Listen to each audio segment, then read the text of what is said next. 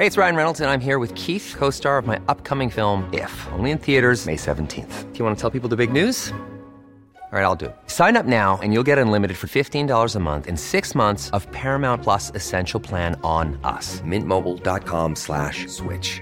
Upfront payment of $45 equivalent to $15 per month. Unlimited over 40 gigabytes per month. Face lower speeds. Videos at 480p. Active Mint customers by 531.24 get six months of Paramount Plus Essential Plan. Auto renews after six months. Offer ends May 31st, 2024. Separate Paramount Plus registration required. Terms and conditions apply if rated PG. There's never been a faster or easier way to start your weight loss journey than with PlushCare. PlushCare accepts most insurance plans and gives you online access to board-certified physicians who can prescribe FDA-approved weight loss medications like Wigovi and Zepbound for those who qualify. Take charge of your health and speak with a board-certified physician about a weight loss plan that's right for you. Get started today at plushcare.com slash weight loss. That's plushcare.com slash weight loss. plushcare.com slash weight loss. Hey there, it's Michelle Norris. I'm host of a podcast called Your Mama's Kitchen. When I travel, I'm usually looking for a way to find a taste of home when I'm not at home. And one of the things I love to do when I am at home is entertain. And Airbnb allows me to do that. When I was in California recently, I rented a house that had a great kitchen. And when we were sitting around the table, we're all thinking, we're in someone else's house. Someone could be in all of our homes as well.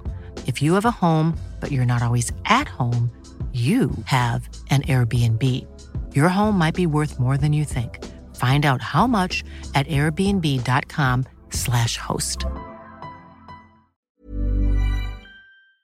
L'année dernière en Formule 1, une saga a particulièrement animé les débats sur la piste et en dehors. Il s'agit bien sûr de la relation entre Mick Schumacher et son patron, Günther Steiner. Tout au long de la saison 2022, Steiner a émis des doutes sur le niveau de son pilote. Ce n'est pas forcément sa vitesse de pointe ou ses performances par rapport à Kevin Magnussen qu'il critiquait, mais plutôt ses erreurs à répétition. On pense à son accident à Monaco, bien sûr, celui à Jeddah en début de saison, ou encore un autre en essai libre au Japon, qui lui a très certainement coûté son siège en Formule 1. Quelques semaines après cet accident, et Steiner confirmaient ce qui se murmurait depuis un petit moment. Le contrat de Schumacher n'allait pas être reconduit, et c'est le vétéran Nico Hülkenberg qui prendrait sa place en 2023. Schumacher, de son côté, trouvait refuge comme pilote de réserve chez Mercedes, et on pensait l'histoire entre Steiner et lui définitivement terminée. Mais finalement non, il n'en est rien.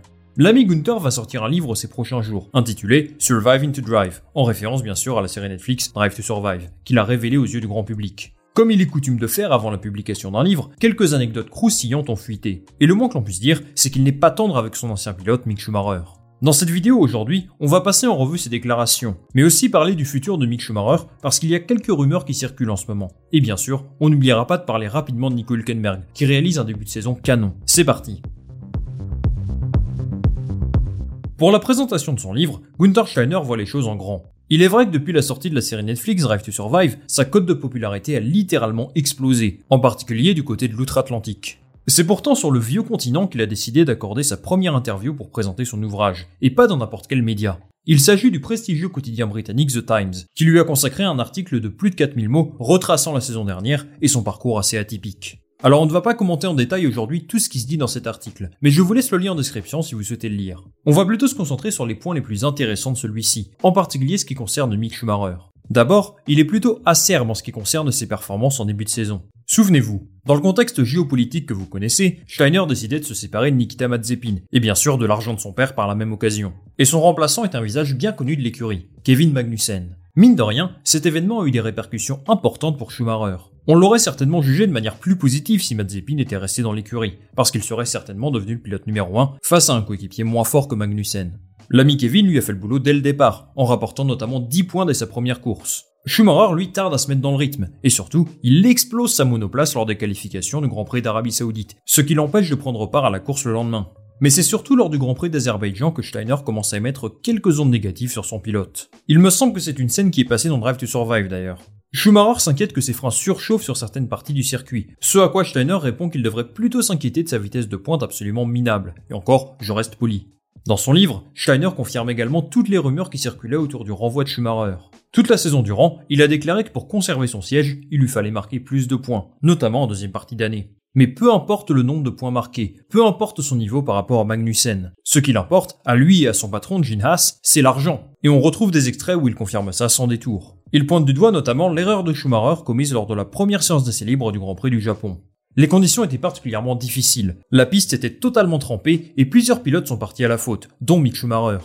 Il commet une erreur à cause de l'aquaplaning. Le problème pour Steiner, c'est le timing de cette erreur. Elle arrive en plein milieu du in-lap, qui est le tour où le pilote rentre au stand après avoir effectué un tour rapide. En théorie, c'est donc un moment assez tranquille pour le pilote, où il n'a aucun risque à prendre. Schumacher commet une erreur à ce moment-là, et les conséquences sont désastreuses. Steiner révèle que cet accident a coûté 700 000 dollars à l'équipe, et on peut sentir une grosse frustration dans ses propos. Regardez. Certes, la piste était très humide, mais personne d'autre n'a réussi à perdre le contrôle de sa voiture en rentrant au stand. Nous perdons une voiture après 5 minutes, et nous devons maintenant en construire une autre. Je ne peux pas avoir dans mon équipe un pilote dont je ne suis pas sûr qu'il puisse conduire une voiture en toute sécurité lors d'un tour lent. Combien de personnes pourrions-nous employer avec 700 000 dollars? Et je dois maintenant trouver cet argent. Au final, Schumacher aurait coûté plus de 2 millions de dollars au total, ce qui l'a éjecté de Haas. En plus de ça, le Times révèle qu'il a également eu des commentaires très durs sur lui. En évoquant ses performances, il utilise une expression anglaise vraiment peu glorieuse. You cannot beat up a dead horse. Ne vous acharnez pas sur une cause perdue en quelque sorte. Voilà pour quelques extraits du livre de Gunther Steiner. Dites-moi en commentaire ce que vous pensez du traitement qu'il a eu à l'égard de Schumacher, si vous trouvez ça juste ou pas, histoire de prolonger le débat dans les commentaires. Je lirai tout ça tranquillement. On passe à la deuxième partie de la vidéo, qui concerne quelques rumeurs sur le futur de Schumacher. Comme vous le savez, il fait désormais partie de Mercedes, et Toto Wolff a déclaré en janvier vouloir l'aider à trouver un siège de titulaire le plus rapidement possible. En Formule 1, c'est très difficile de retrouver un siège une fois que vous ne fréquentez plus le paddock. C'est possible après un an de pause, ça a été le cas d'Esteban Ocon par exemple, et ça fonctionne très bien pour lui depuis. Mais passé un an, eh bien ça devient un petit peu plus compliqué. Hülkenberg l'a fait, mais à part lui, c'est surtout des pilotes champions du monde, ou au moins avec un certain pédigré, qui ont réalisé cet exploit, comme Fernando Alonso par exemple. Pour Schumacher, la situation est tout autre. Il n'a que deux saisons en Formule 1 dans les gants, dont une en 2021 où il courait plutôt en Formule 1.5. Il a vraiment peu de références, et ça complique son retour sur la grille. Pourtant, tout ne semble pas perdu pour lui. En février dernier, il a révélé être déjà en contact avec quelques écuries pour un baquet titulaire dès 2024. Évidemment, pour des raisons de confidentialité, il n'a pas indiqué lesquelles, mais il y a trois candidats qui semblent assez probables. D'abord, AlphaTauri. Leur team principal, Franz Tost, a dévoilé il y a quelques semaines qu'il était très intéressé par Schumacher, mais que le groupe Red Bull a finalement choisi Nick De Vries, qui serait plus Red Bull compatible. Si Nick De Vries ou Yuki Tsunoda ne donnent pas satisfaction, ou les deux, c'est certain que le nom Schumacher reviendra sur la table. Tout dépendra des performances de leurs pilotes en Formule 2. Ayumi Iwasa notamment a commencé la saison de la meilleure manière. Ensuite, Williams pourrait être une option. L'an dernier, le siège est joué entre lui et Logan Sargent, et c'est finalement ce dernier qui a récupéré le baquet. Au-delà de son talent, c'est un vrai atout commercial pour n'importe quelle équipe, dans un marché américain en pleine croissance. Il suffit de voir la communication de Williams sur ses réseaux pour comprendre ça. Sargent s'est promené à New York dans sa combinaison, il a visité Times Square, il a fermé le Nasdaq, bref, le potentiel marketing est exploité au maximum. Bon, le marketing c'est bien, mais si jamais ça ne se passe pas bien en piste, que fera Williams? Ils n'ont pas de pilote de leur académie en Formule 2, et vu les ambitions de James Vols, le team principal, je pense qu'il pourrait procéder à un changement de pilote. On n'en est pas là, et je n'ai pas envie de déjà penser en remplaçant un Sargent alors qu'il n'a disputé que 3 courses en Formule 1, ce ne serait pas très respectueux. Tout ce qu'on peut lui souhaiter, c'est de réussir avec son équipe. Mais dans le cas contraire, je suis certain que le nom de Schumacher circule toujours dans les bureaux de l'équipe. Enfin, Sauber pourrait être intéressé par Mick Schumacher, et c'est une rumeur de longue date. Comme vous le savez, Audi rejoindra la grille de Formule 1 dès 2026, en tant que motoriste, ça c'est sûr, mais certainement aussi en tant qu'écurie à part entière. C'est un pilote allemand dans une écurie allemande, le fils de Michael Schumacher en plus. Vous voyez l'idée, ça pourrait être intéressant pour toutes les parties. Mais récemment, le patron d'Audi a déclaré qu'il n'y a pour l'instant eu aucune discussion entre son équipe et Schumacher. Il rajoute que la nationalité n'est pas si importante que ça pour eux, qu'ils veulent surtout deux pilotes capables de faire rayonner l'équipe.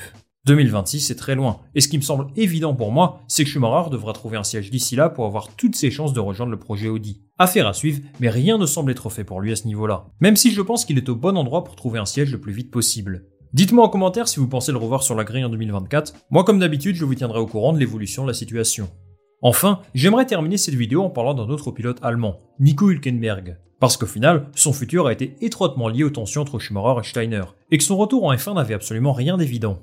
Pourtant, Hülkenberg a montré en seulement 3 courses qu'il n'avait rien perdu de son talent. Il est passé en Q3 à deux reprises cette saison, et surtout, il a marqué des points très importants lors du Grand Prix d'Australie, profitant bien sûr de l'abandon de Pierre Gasly et Esteban Ocon. Pour un pilote qui n'a pas été titulaire en F1 depuis 2019, je trouve qu'il connaît un excellent début de saison avec sa nouvelle équipe.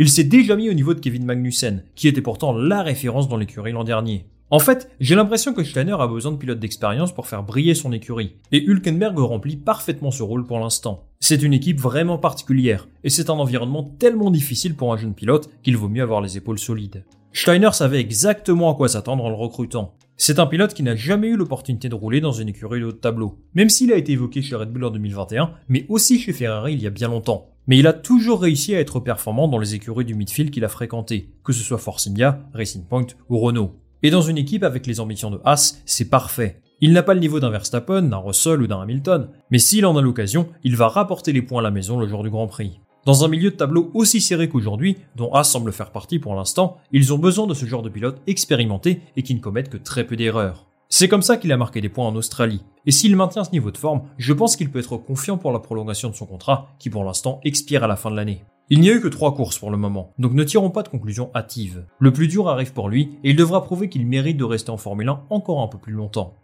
Voilà les amis, c'est terminé pour cette vidéo. Merci d'être resté jusqu'au bout. Dites-moi en commentaire ce que vous pensez des débuts de Nico Hülkenberg chez Haas et si vous le croyez capable de décrocher une prolongation de contrat cette saison. Moi je lirai tout ça avec attention, comme d'habitude.